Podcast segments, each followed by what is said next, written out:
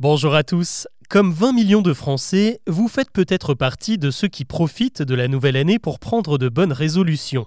Arrêter de fumer, perdre du poids, faire davantage d'économies ou encore vous mettre sérieusement au sport.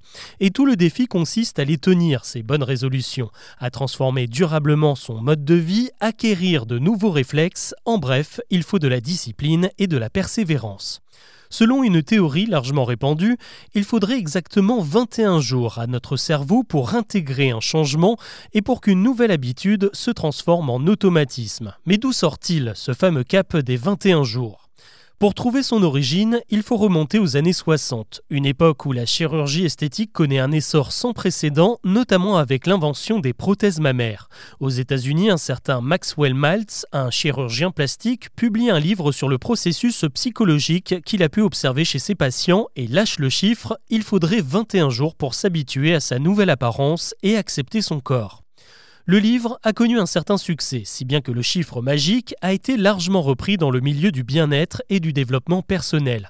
En trois semaines, nous serions capables de prendre un nouveau pli car la bonne volonté dure en général 15 jours et les 7 derniers sont les plus durs. On se démotive, on se remet en question et si on parvient à franchir le cap, alors on a gagné. Mais 60 ans après la naissance de cette théorie, des chercheurs ont commencé à se pencher sérieusement dessus.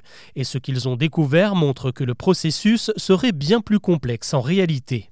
Selon une étude publiée en 2009 dans le Journal européen de la psychologie sociale, les scientifiques estiment qu'il faudrait plutôt 66 jours pour prendre une nouvelle habitude. Et encore, c'est une moyenne. Tout dépend de la difficulté. Remplacer votre café matinal par du thé détox ne demanderait que quelques jours, alors que s'imposer une séance de fitness quotidienne nécessiterait plusieurs mois.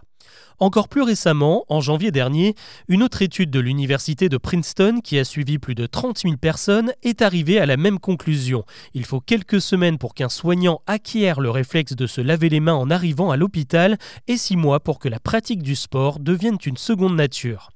Dans les colonnes de West France, Thomas Bourreau, directeur de recherche en neurosciences au CNRS, confirme et il précise Plus une habitude est ancienne et ancrée en nous, plus il est difficile et long de s'en débarrasser. Ça empire même avec l'âge. Plus on est vieux, entre guillemets, plus on est réfractaire au changement, même avec une bonne volonté au départ. C'est pour ça qu'il ne faut pas trop attendre pour arrêter de fumer, par exemple.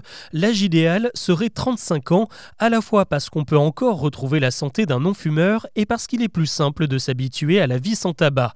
Et bonne nouvelle, si vous tenez un mois sans allumer une cigarette, vous multipliez par 5 vos chances d'arrêter complètement, et ça aussi c'est prouvé scientifiquement.